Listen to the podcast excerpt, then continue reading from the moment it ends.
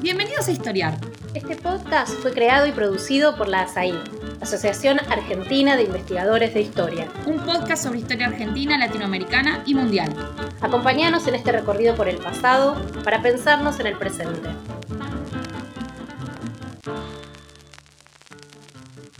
Hola, este es el podcast de la Asociación Argentina de Investigadores en Historia, Historiar. Hoy vamos a tratar un tema que es eh, el censo. La Argentina en el mes de mayo de 2022 realiza un nuevo censo nacional, el número 11, y eh, para charlar sobre la historia de los censos estamos con el doctor Hernán Otero.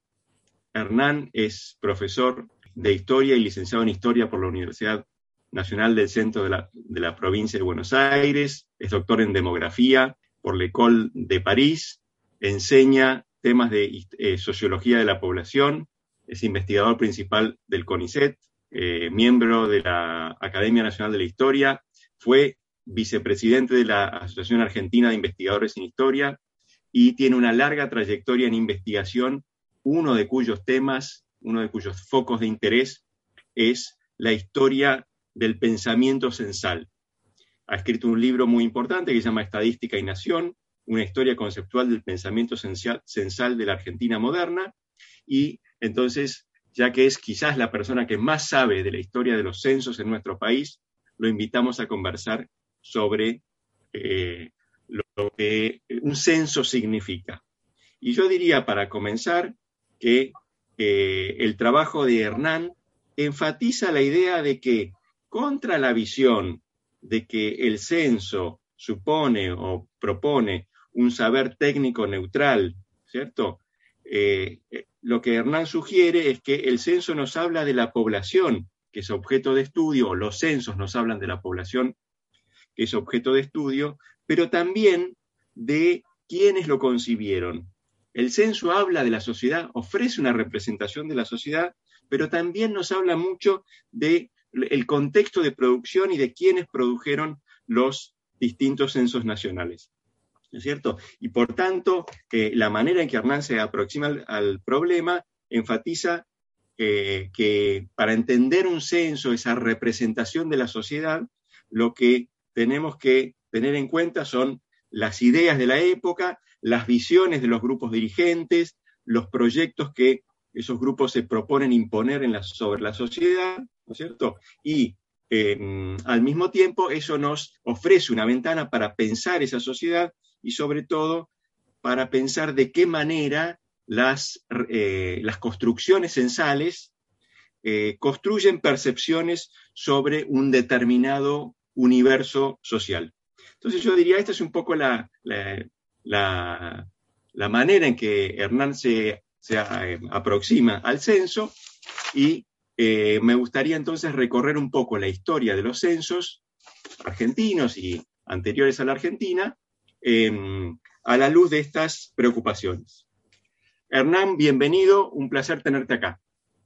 Hola Roy, muchas gracias por la invitación, el, placer es mío. Bueno, si te parece, Hernán, arrancamos eh, mirando los censos anteriores a la, existencia de la Argentina. ¿sí? Antes de los 10 censos nacionales que se realizaron y el que se va a realizar ahora en estas semanas, eh, tuvieron lugar en, el territorio de lo que después fue la Argentina una serie de censos coloniales, sobre todo en, la década en, el siglo XVIII, mediados del siglo XVIII, fines del siglo XVIII. Eh, entonces, mi primera pregunta para vos es, bueno, ¿Qué quiere conocer un Estado de antiguo régimen cuando realiza un censo? Bien, em, sí, es una pregunta clásica de lo que llamamos el periodo protoestadístico en, en historia de la estadística. Em, normalmente se hace una contraposición entre censos antiguos y censos modernos. Eh, el primer censo moderno de la Argentina sería efectivamente el de 1869, el primer censo nacional. Cuando pensamos en censos antiguos, eh, más allá de que después los historiadores le demos un uso estadístico, hay que tener en cuenta que estos censos no tienen una finalidad estadística en el sentido eh, actual del término, es decir, un conocimiento puro vinculado a la formulación de políticas públicas, a la difusión, al estudio académico, etcétera, sino que están más bien vinculados a acciones muy concretas de gobierno y en general bastante enmarcadas en una visión patrimonial de la información, por eso muchas de estas informaciones serán secretas en algún, en algún momento. Eh, y dentro de estas acciones básicas que tienen los censos del antiguo régimen, eh, que insisto, las diferencian de los censos modernos, están las finalidades eh, fiscales y militares. Es decir, son censos que se hacen básicamente con la finalidad de recaudar o combatir, y no en el sentido moderno de conocimiento, más allá de que efectivamente puedan ser usados en esos términos. Esa finalidad de recaudar o combatir, que está muy claro en los censos coloniales, y por, ejemplo la de combatir está muy claro en los primeros censos del, del periodo eh, independiente, por ejemplo, eh, lo que produce es em, un enorme subregistro de la población. Estamos hablando de, eh, por ejemplo, de subregistro del orden del 35%, es decir, que de cada 100 personas, 35 están ausentes. Y esto tiene que ver con que el punto verdaderamente revolucionario del censo moderno es lo que llamamos el censo universal por cabeza, es decir, que todas las personas, independientemente de su edad, sexo, etcétera, cuentan igual que el resto de las personas. Esto no está en los censos eh, de antiguo régimen, que insisto, como están orientados a la recaudación o al ejército, obviamente dejan de lado a los niños, dejan de lado con más facilidad a las mujeres, eh, etcétera. Es decir, que este es el verdadero principio universal de que todos contamos igual visto desde hoy puede parecer una obviedad absoluta, pero eh, fueron, fueron producto de muchos debates. Yo siempre suelo contar un debate de, de, Estados Unidos, ¿no? que en algún momento hubo una puja entre el norte y el sur, eh, antes de la guerra civil, eh, acerca de si se contaban o no los esclavos.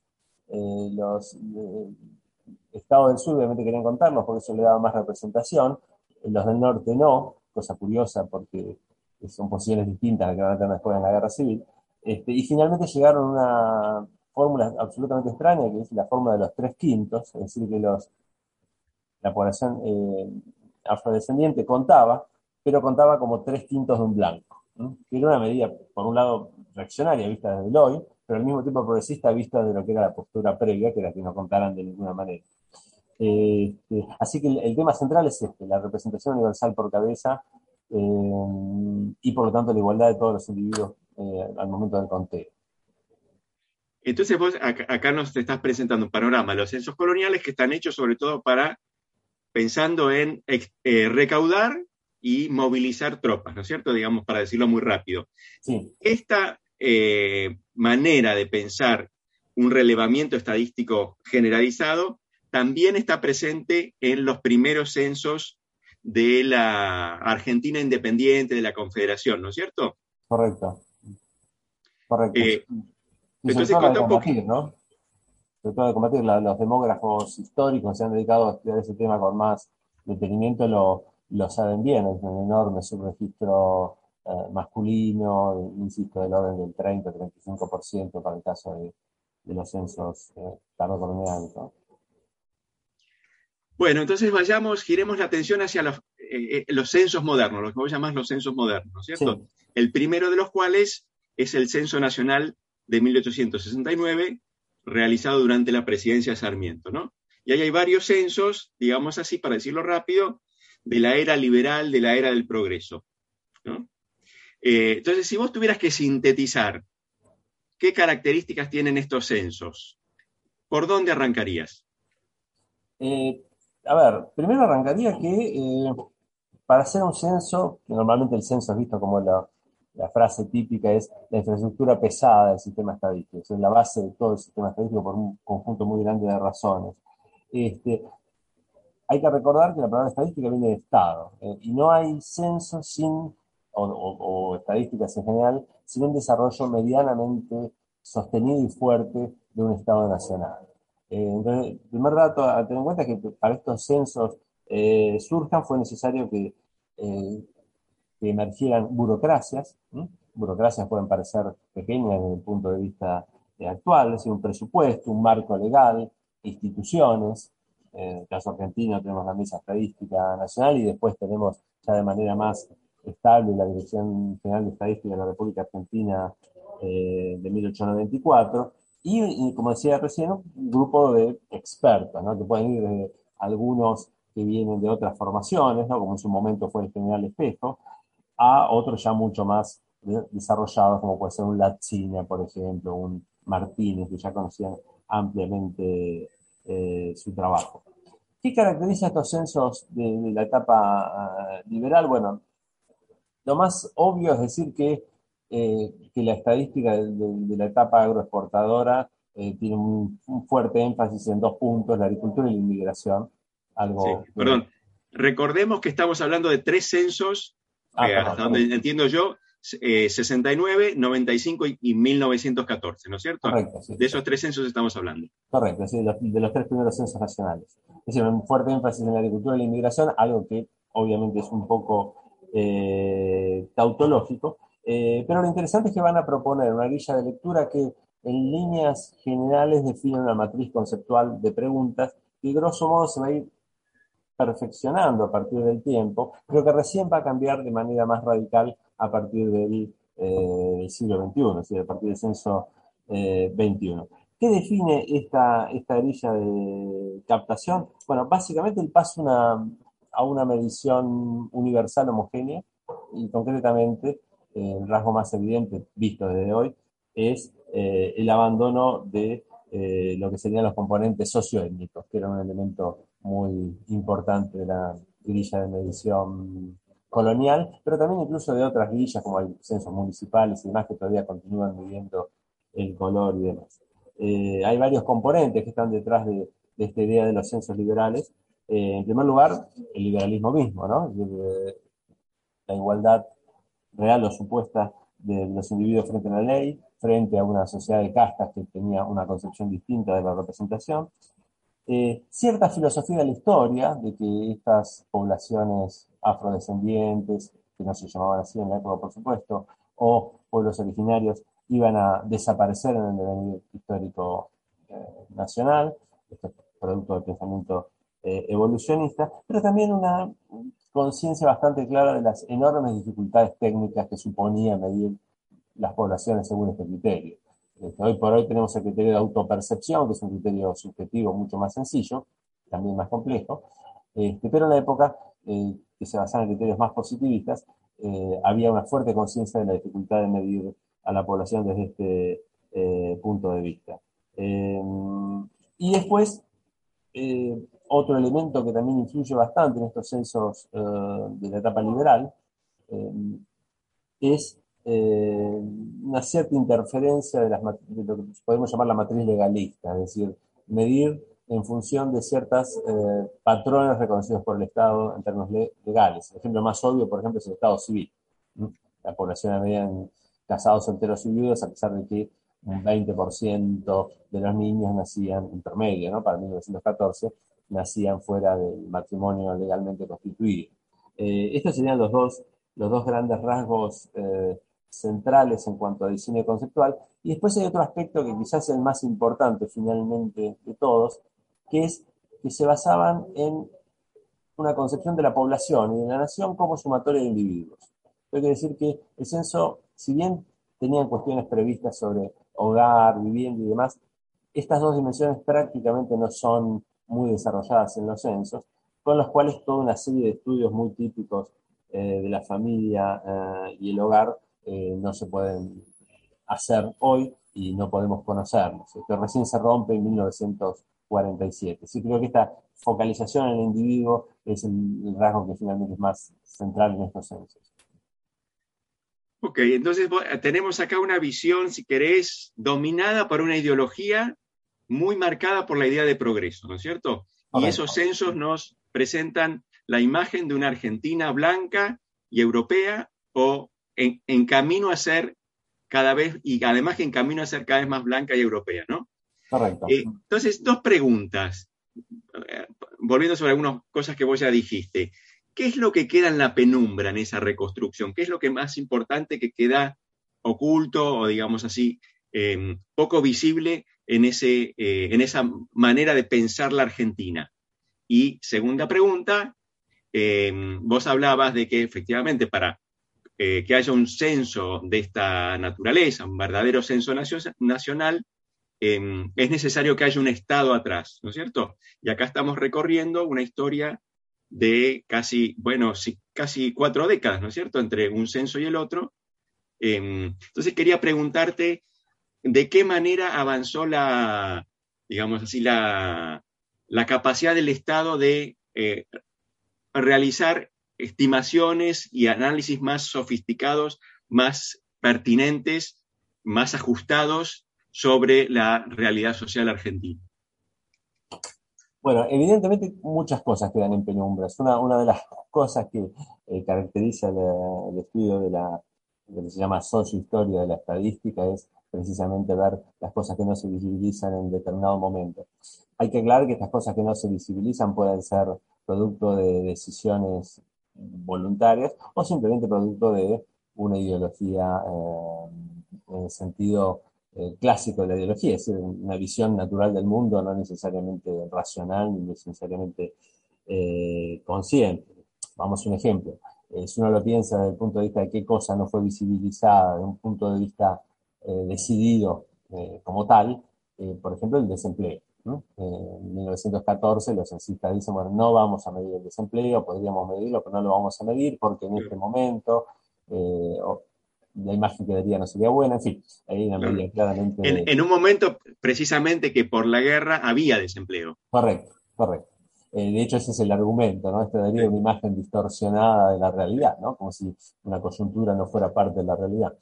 Eh, eso es una decisión consciente. Otras cosas, por ejemplo, vinculadas a la mala medición del trabajo femenino y demás, tienen más que ver con visiones naturalizadas de lo que era el trabajo en la época y que en modo alguno son exclusivas eh, del caso argentino.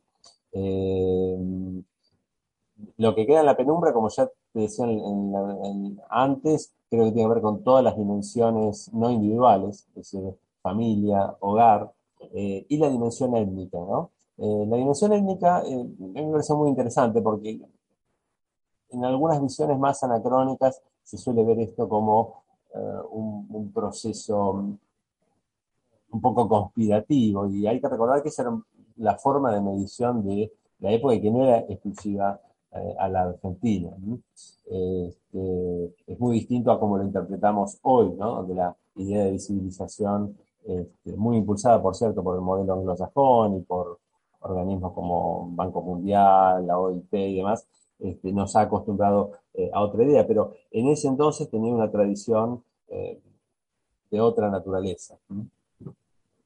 Y con respecto a los avances del Estado, ahí, yo distinguiría, por un lado, los censos este, y por otro lado, otro tipo de estadísticas. Es decir, a partir de la segunda mitad del siglo XIX, la Argentina empieza a montar un sistema estadístico más complejo. por un lado, en el caso de los censos, tenemos bueno, los tres censos nacionales, pero también eh, un conjunto importante de censos industriales, censos agrícolas, lo que llamamos censos sectoriales, uno de los cuales se hacen en conjunto con, con el censo eh, de población.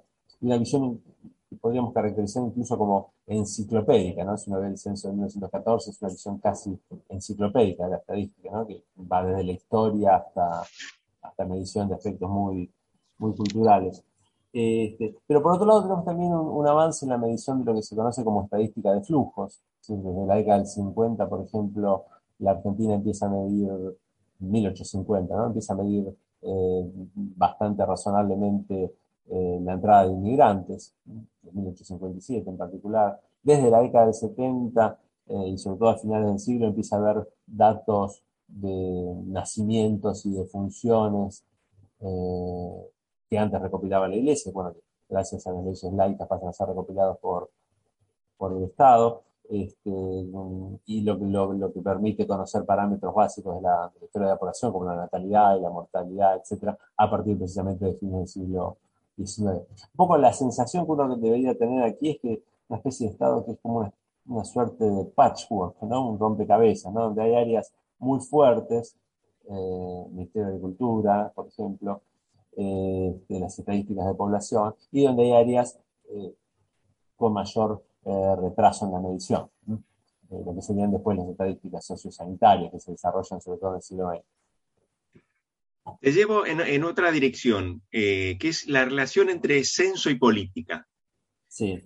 em, porque recién decíamos, en el periodo liberal se realizaron tres censos, 1869, 1895, 1914, y después hay un largo hiato y recién en 1947 se realiza el cuarto censo nacional.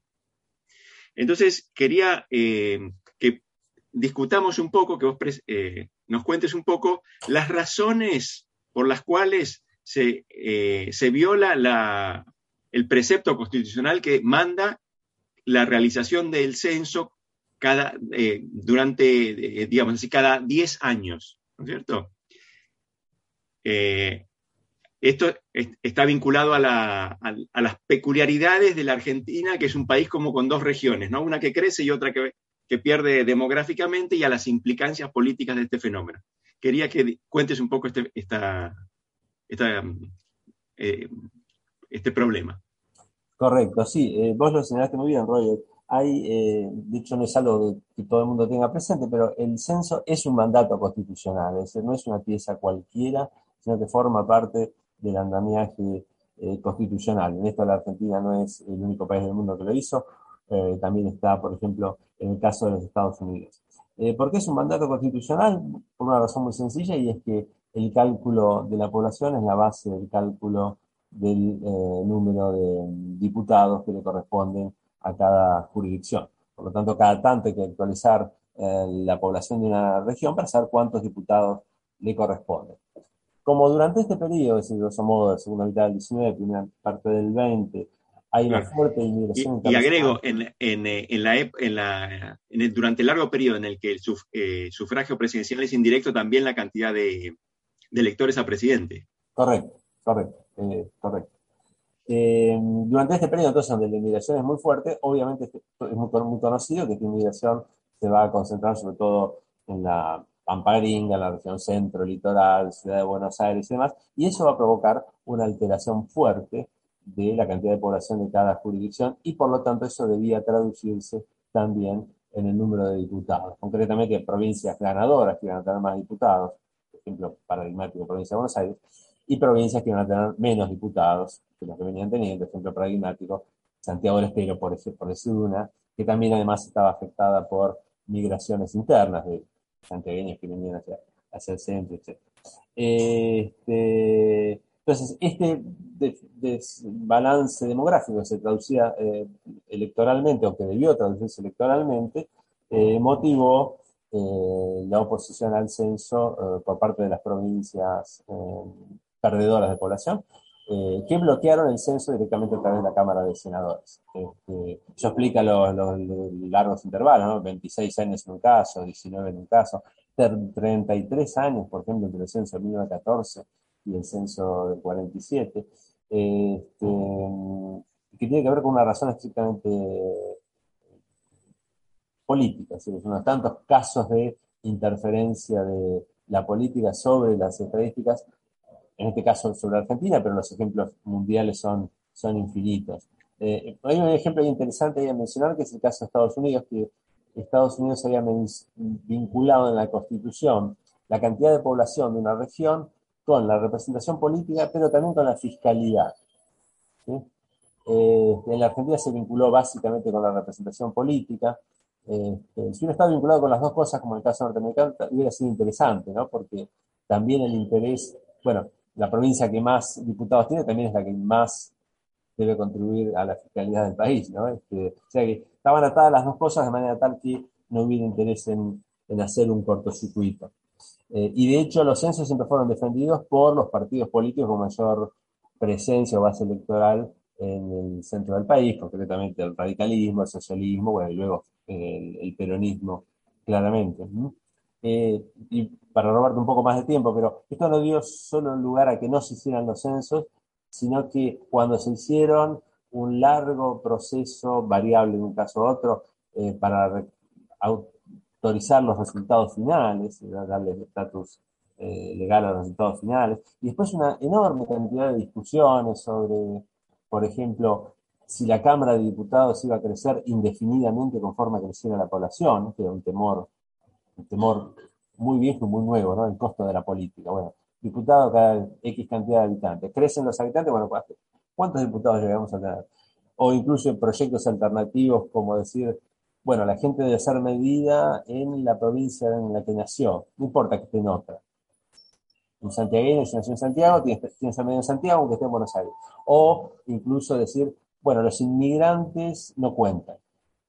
¿eh? Es un poco la misma discusión que hablábamos hace un rato de la población negra en Estados Unidos. Así hubo muchas, eh, eh, muchas medidas, hasta que llega el censo del 47, donde ya de alguna manera se entra en la periodicidad decenal que establece la Constitución. bueno, que sí es el del 60, pero este, ya a partir de allí estamos en una lógica bastante razonable. Bueno, censos y política entonces no son eh, eh, fenómenos que no estén contaminados mutuamente, ¿no? Eh, antes de, avanzar hacia los censos de la década del 60 en adelante, un segundo, un minuto para pasar un aviso institucional. Este es el podcast de ASAI, la Asociación Argentina de Investigadores en Historia. Te invitamos a asociarte y a seguirnos en las redes, en Twitter, en Facebook, en Instagram. Podés encontrar toda la información sobre la asociación en nuestra página, asai.org.ar. Te esperamos todos los sábados con un nuevo episodio de Historiar sobre los grandes temas de nuestro pasado abordados por especialistas e historiadores profesionales de manera rigurosa y cordial. Seguimos con nuestro episodio de hoy. Quería preguntarte, Hernán, por los censos que arrancan en la década, bueno, en parte del 47 en adelante y, sobre, de ahí este, sí se realizan de manera mucho más regular, 60, 70, 80, y, así siguiendo, ¿no es cierto? Y ahí aparece una nueva constelación de problemas, ¿no? Algunos que estaban, como vos decías, poco presentes en los censos de la era liberal. Entre ellos, eh, familia, vivienda y empleo, ¿no? Preocupaciones de un país para el cual la cuestión del, bienestar de la población, de la, del lugar del Estado como garante de ese bienestar, han adquirido una saliencia que eh, en la era liberal, en la era de crecimiento exportador, no, e, era tan eh, visible, ¿no es cierto? Correcto, sí. Eh, bueno, en avance también hay que tener en cuenta que em, además de las ideologías imperantes en cada momento, de las preocupaciones, también hay una historia tecnológica detrás que hace que eh, los censos puedan ir complejizándose. no, no me voy a explayar en esto, pero por ejemplo el censo del 47 es el primer censo que utiliza eh, máquinas para su procesamiento. En todos los censos previos se hacían a mano el conteo. En, tiempos récords eh, para, para lo que uno podría imaginar. Ya a partir del censo 47 hay eh, tecnología más desarrollada. Bueno, esa tecnología, esa tecnología llega hasta hoy, donde prácticamente existen censos, como el último censo de Brasil, por ejemplo, que fueron absolutamente digitales. Eh, en cuanto al diseño conceptual, evidentemente hay una, complejización muy interesante. En el 47, por ejemplo, aparece claramente la familia y el hogar, y ahí creo que está la influencia de autores como Alejandro Bunge, eh, que reclamaban por esta idea, este, que viene, viene de organismos internacionales, pero también viene de otras tradiciones, como de los católicos sociales en Francia, un autor muy importante se llama Frédéric Leplé, etc. hay una idea de que se entiende mejor la sociedad si uno basa las características estadísticas no solo en el individuo, sino también en el hogar y la familia. Aparece una mejora en el estado civil, con otras categorías, divorciado, etc. Este, y aparece, por supuesto, la medición del empleo. Eh, y así como está en una figura como la de Bunge, te empieza a ver también una mayor participación de la academia. Es un censo en el que está eh, incluyendo también eh, Gino Germani, el padre de la sociología científica eh, en la Argentina. Así que el censo 47 es realmente una, bisagra muy interesante e innovadora. Luego el censo del 60 incorpora una, dimensión nueva, que estaba antes, pero no tan bien desarrollada, que es la vivienda. Eh, la vivienda vista como un indicador indirecto de la calidad de vida de la población. Y todas las, toda la cantidad enorme de preguntas que se derivan de eso, ¿no? Este, de, cómo está hecha la vivienda, el techo, el piso, etc. Este, como indicador de la calidad de vida de la población, es mejor que otras preguntas más directas como podrían ser el ingreso, que es una pregunta que nunca se hace en los censos de población porque no se consideraría que su grado de respuesta fuera alto y que fuera confiable. ¿no? Por eso se hacen preguntas indirectas. Eh, y que es muy importante, ¿no? porque ha permitido medir cosas muy relevantes en censos posteriores. Por ejemplo, todos los datos de vivienda del censo 80 están en nuestra comprensión de la pobreza a partir de la democracia, ¿no? porque gracias a la construcción del, eh, del indicador de necesidades básicas eh, insatisfechas.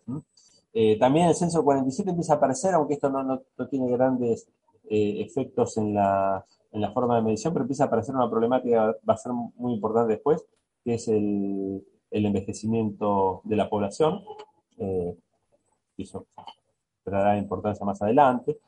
Este, y fundamentalmente a partir de los censos siguientes, el censo del 70 es muy malo, muy malo, probablemente es el censo más malo de la historia de la Argentina. Este, uno debe romper la, imagen lineal de que cada censo es mejor que el anterior, hay avances y retrocesos. El censo del 14 en algunas cosas es peor que el del 95. Este, el censo del 70 es muy malo. El censo del 80, a pesar de ser... ¿Por qué es tan malo el censo del 70? El censo 70 es mal, bueno, entre otras cosas porque fue un censo privatizado y se perdieron las bases de datos y es muy poco lo que se conoce. Eh, es un censo, no puede decir un censo fallido. Eh, de hecho, cuando veas trabajos históricos siempre vas a ver que hay, muchos censos usados, pero a veces el del 70 porque tiene resultados preliminares y escasos, no corregidos, y no es un censo sobre el cual se pueda volver a, retrabajar como, como en otros casos. ¿no? Eh, y después lo más importante en los censos posteriores al, del 80, digamos, está la bisagra del día del 2001, que es la aparición de concepto de subpoblación de manera más notable. ¿Qué quiere decir esto? Eh, empezar a prestar más atención a, eh, para decirlo de otra manera, a romper esa imagen eh, homogénea de la nación que venía de los censos previos. Entonces, concretamente en el censo del 2001 aparece la población de pueblos originarios, en el 2010 aparecen los afrodescendientes, este, y así siguiendo. Es todo un giro que se conoce como eh, giro subjetivo de la medición censal, o eh, para darle otro estatus, por ejemplo, eh, que algunos autores llaman el régimen estadístico neoliberal, es que presta mucha atención a las subpoblaciones eh, específicas, tanto en términos socioétnicos como en términos de género, que es la gran novedad que incorpora el censo actual de 2022.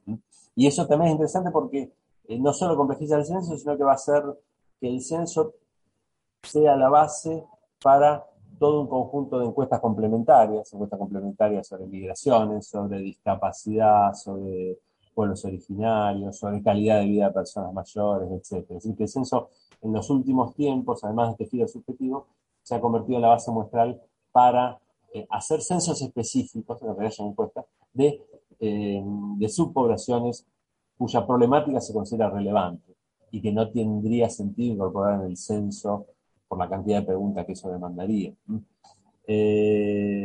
Así que y eso es interesante porque ahí uno puede hacer una reflexión un poco borgiana. Bueno, los censos son cada vez más complejos, cada vez podemos medir más cosas de la realidad, pero en algún punto uno podría terminar como en esa famosa eh, cuento de Borges, ¿no? Sobre los cartógrafos que tenían mapas de escala 1 a 1, ¿no? Eh, bueno, ¿hasta dónde es posible complejizar el censo? ¿Hasta dónde es conveniente complejizar el censo? O dicho de otra manera, el censo tiene por finalidad básicamente dar una imagen más o menos global, fidedigna, o tiene que dar una imagen de escala uno a uno de lo que somos. Eh, porque evidentemente hay una opción técnica de confiabilidad de los datos, eh, bueno, de costo económico, etc. Y creo que ese es el debate eh, actual, ¿no? Es, es un debate que además está muy tensionado en el buen sentido por las demandas crecientes de la sociedad. Eh, doy un ejemplo. En Colombia, por ejemplo, había eh, pedidos de los colectivos gitanos para ser incorporados como tales en el censo. Se puede hacer, por supuesto. Todo se puede hacer. Pero es un debate que requiere eh, precisamente de consenso. todos tenemos derecho a la visibilidad en el censo, pero hasta qué punto el censo puede ser el espejo escala uno a uno de la, de la realidad. ¿no? Creo que es el gran debate actual. Entonces vos dirías que esta, esta manera más compleja, más eh, más novedosa de pensar la sociedad, de alguna manera, basada en la, idea de, pluralismo cultural o de, digamos, eh, que, incluso cuestiona la idea misma de sociedad nacional, ¿no? O incluso de sociedad, es la gran novedad de los últimos dos o tres censos. este es el camino en el que eh, estamos avanzando, ¿no es cierto? De, que en la medida en que aparecen nuevos grupos que son puestos en el escenario, que reclaman protagonismo, se va perdiendo, se va erosionando la idea misma de una sociedad argentina, ¿no? que era lo que quizás esos censos liberales o esos censos eh, de, la, de la segunda mitad del siglo XX quisieron retratar. Sí, eh, agregaría una cosa, perdón, Roy. Eh, estos modos de medición, insisto, vienen muy impulsados por Naciones Unidas, Banco Mundial, la OIT y demás, eh, están muy plegados al modelo anglosajón de medición, que es la eh, reincorporación de la grilla eh, étnica, ¿no? Este, pero no son universales. yo siempre cito el caso de Francia, país donde hubo un debate enorme, debate político enorme, muy francés, como suelen ser los debates políticos culturales en, Francia, debate político enorme, una comisión del Congreso, una comisión de notables y demás, este, y una discusión que finalmente dio lugar a la idea de, eh, no, esto es una sociedad eh, de franceses, este, por lo tanto, si tenemos que luchar contra la discriminación, contra la pobreza, contra la xenofobia, etcétera, lo haremos mediante otras eh, armas, pero no mediante la etnización de las estadísticas. incluso, un dato interesante, si uno mira, por ejemplo, los colectivos afrodescendientes en, en Francia, que son muchos por, el pasado colonial francés, había una división entre aquellos que querían ser contados, bueno, formamos parte de la nación, tenemos que estar ahí, un reclamo de visibilidad natural, y aquellos que decían, no, el solo hecho de que seamos contados como distintos es una deriva eh, que puede tener eh, resultados racistas. O sea, simplemente enfatizar esto, que no hay un modelo único universal, ni tampoco hay un monopolio del progresismo o del conservadurismo en alguna de las respuestas. hay muchas razones progresistas y conservadoras para, para una u otra opción. Claro, sí, sí. Bueno, entonces, eh, a la luz de, la, de, tu visión más general sobre qué es un censo, vos dirías, eh, este es el tema ideológico fundamental en torno a los censos de nuestro tiempo, ¿no? Es decir, así como en los censos liberales podían reconocerse como censos que aspiraban a construir una visión moderna del país, una visión donde el individuo está en el centro del escenario, un país europeo y blanco. Hoy la gran discusión, digamos así, está puesta en torno a en qué medida eh, reconocemos y pensamos la diversidad de la sociedad. Correcto, sí, sí claramente. Eh, que, va, bueno, insistimos mucho en el caso de la categorías socioétnicas, pero bueno, lo mismo pasa con eh, la, discusión del tema de género, ¿no? Todos los censos, hasta, hace muy poquito eran censos, bueno, y hay muchos censos que siguen siendo así, eh, binarios basados en categorías biológicas, varón-mujer, masculino-femenino. Eh, hoy por hoy, el censo del 2022 lo está haciendo, hay una incorporación de muchas más opciones de género. Tema que a su vez este, si uno lee la literatura especializada, eh, abre lugar a muchísimas opciones, ¿no? Porque eh, está el sexo al nacer, el sexo, asignado al nacer, la autopercepción de género, la atracción sexual, en fin, son muchas las categorías que, permitirían definir eso. Pero sí, es, claro que el régimen actual de medición a nivel mundial este, tiene una orientación más marcada hacia eh, la autodefinición individual y hacia el fenómeno identitario. Eh, supongo que en otro plano también tiene mucho que ver con el creciente predominio de la antropología con respecto a las visiones más clásicas de la sociología. En el fondo también están vinculadas esas dos cosas. Dos últimas preguntas, Hernán. Sí. Eh, la primera es, eh, ¿cuán confiable, cuán razonable es la estadística censal argentina en, nuestro tiempo. sabemos que, por lo que vos comentaste respecto a los censos históricos, que la relación entre censo y política eh, es una relación antigua, ¿no? Eh, ahora bien, en las últimas dos décadas, el eh, instituto encargado de organizar y de realizar el censo, el INDEC, fue cuestionado con muy buenas razones porque falsificó estadísticas de manera sistemática en la primera década del siglo, en parte la, de la segunda década de este siglo, ¿no? Y en el último hay algunas, em, aparentemente, algunas eh, inconsistencias o problemas, por ejemplo, en algunos distritos como el distrito de La Matanza, ¿no? Entonces quería preguntarte, ¿cómo pensás vos este problema para el censo actual? Eh, bien. Eh, a ver, primero voy a poner un contexto más general. esta interferencia es muy larga en la historia. mencionábamos los diatos hoy. Eh, en el siglo XIX, por ejemplo, en Francia había una disputa entre Marsella y Lyon por ver cuál era la segunda ciudad más importante de Francia. Eh, y bueno, eso se tradujo en la falsificación pura y dura de las cifras, no solo de las cifras, sino también de, eh, la falsificación a nivel de las boletas censales. Se fabricaban familias, inventaban familias este, para dar lugar a esas cifras.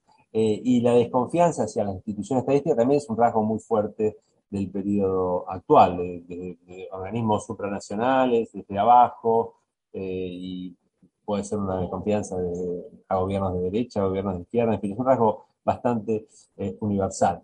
Hay una discusión actual, por ejemplo, impulsada por demógrafos chinos acerca de, bueno, todos sabemos que en algún momento la población india va a pasar a China, eh, pero bueno, de momento es más grande la población china. Bueno, hay demógrafos chinos que dicen, no, esto ya ha ocurrido, India ya es más grande que China, lo que pasa es que, India está, perdón, China está eh, eh, las informaciones estadísticas de su población para mantener ese lugar número uno. en efecto, el punto capital, digo, para no esquivar a tu pregunta, es que en el 2007 hubo una intervención del INDEC, todo el mundo lo recuerda, que tenía que ver básicamente con la medición del índice de precios, este, lo cual afectaba otras cosas como fundamentalmente eh, la medición de la pobreza, etc. Eh, yo recuerdo haber estado en Cámara de Diputados en el 2007 y con otros cientistas sociales, en particular recuerdo eh, Susana Torrado y demás. y una de las cosas que decíamos era en ese entonces, que finalmente terminó ocurriendo, es que lamentablemente, una vez que se tocan algunos indicadores, eso genera una desconfianza en la población que termina afectando a todos los indicadores producidos por un sistema estadístico. ¿sí? Este, y es cierto que la intervención del INDEC del 2007 fue muy eh, negativa en algunas cuestiones, como insisto, inflación, eh, pobreza, pero mi opinión es que esa desconfianza no tiene que eh, o no debe no, no hay razón para extenderla a otros eh, indicadores estadísticos producidos por el INDEC, en los cuales no había ninguna implicancia política evidente.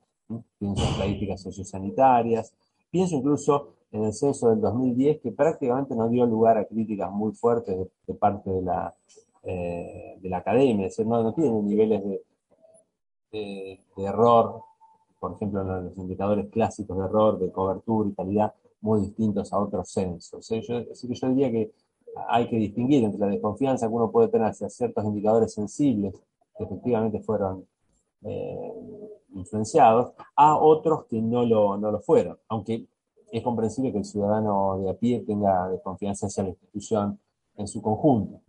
Ahora apareció el caso este de la denuncia por, por las cifras de la matanza, pero bueno, eso está en sede judicial, no, no, no, no podría extenderme eh, sobre el particular. Sí sé que es una problematización bastante más generalizada que el caso argentino. Por ejemplo, en el caso de Brasil, eh, las discusiones judiciales sobre eh, la población de cada distrito, que después se traduce en coparticipación y demás, son enormes. Este, donde cada ciudad piensa que tiene más población que la que, la, que, la que tenía. Bueno, eh, última pregunta, Hernán. Sí. Eh, sobre el futuro de los censos. Vos dijiste que eh, la tecnología disponible permite reconstrucciones cada vez más complejas de la sociedad y eso a veces borra la imagen misma de, de sociedad, ¿no es cierto? Quería preguntarte también por la, digamos, otra avenida de conocimiento que se está desplegando, otro vehículo de conocimiento, es el Big Data. Y hay gente que dice, bueno, con los recursos que nos ofrece eh, Big Data podemos pensar problemas como inflación o precios o eh, desocupación o lo que fuere, eh, sin necesidad de, de hacer este, encuestas o estudios, digamos así, personalizados. Entonces mi pregunta es, ¿Cuál te parece que es el futuro del censo en un momento en el que la humanidad está produciendo información a un ritmo eh, que crece, crece y crece y no deja de crecer?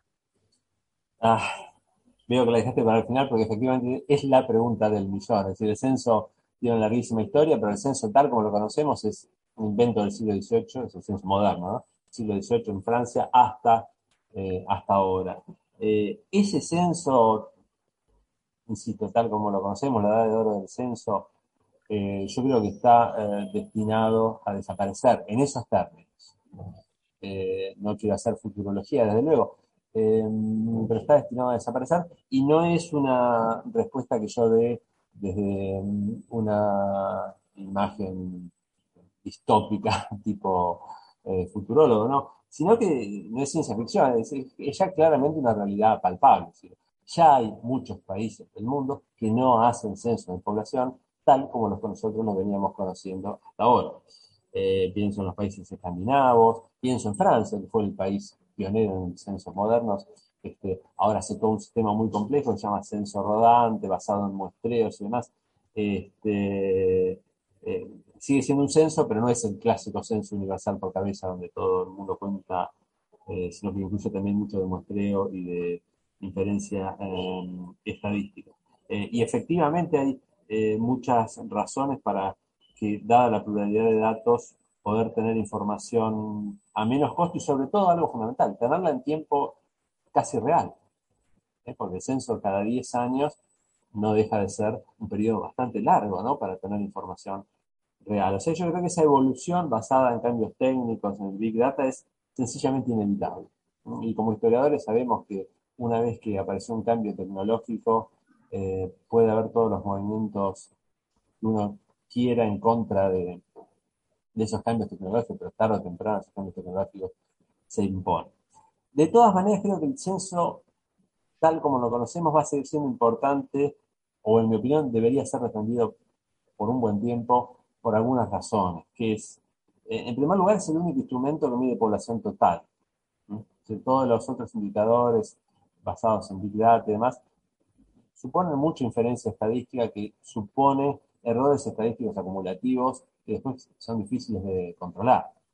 Este, y el censo es el, único que cada tanto nos dice una medida eh, absolutamente real. Y otra cosa básica es que, de nuevo, ¿cómo, contamos, ¿cómo conseguimos el censo?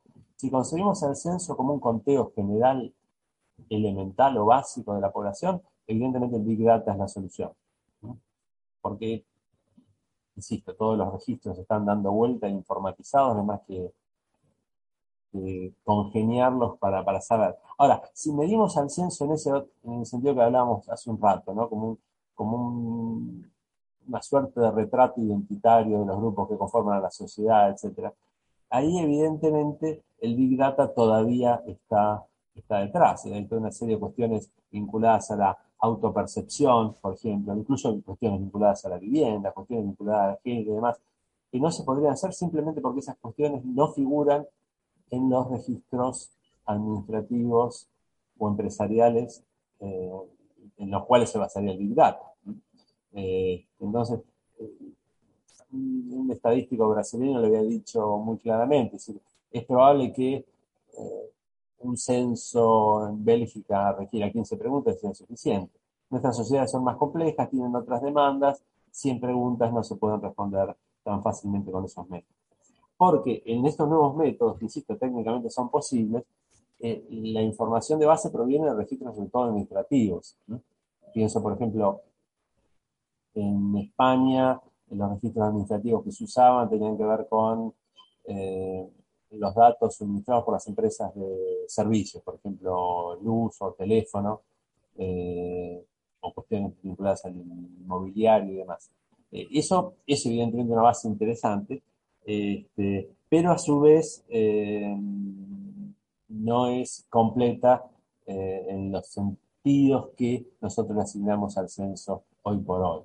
Es decir, creo que el censo, tal como lo conocemos, este, en términos de futurología, va a terminar teniendo una metamorfosis muy radical, pero que todavía le espera una vida eh, interesante, sobre todo en países eh, con unos niveles de complejidad como, como el nuestro. Y ahí también hay un engranaje difícil que es hasta qué punto las empresas están dispuestas a suministrar los datos necesarios para que el Estado conozca la totalidad de la población. Y otro tema complicado que es nos iríamos muy lejos, pero que es hasta qué punto el Estado puede concentrar en una única base todos los datos vinculados a los individuos, ¿no? que eso supone también un atentado a, bueno, incluso a la legislación nuestra que tenemos, ¿no? como el derecho eh, a la protección de los datos personales, etc. Bueno, muchas gracias Hernán. Eh, ha sido un recorrido fantástico por la historia de los censos. Muchas gracias a vos, Roy. Quería agradecerle también a nuestro público por acompañarnos en una nueva edición de Historial. Nos vemos en una semana.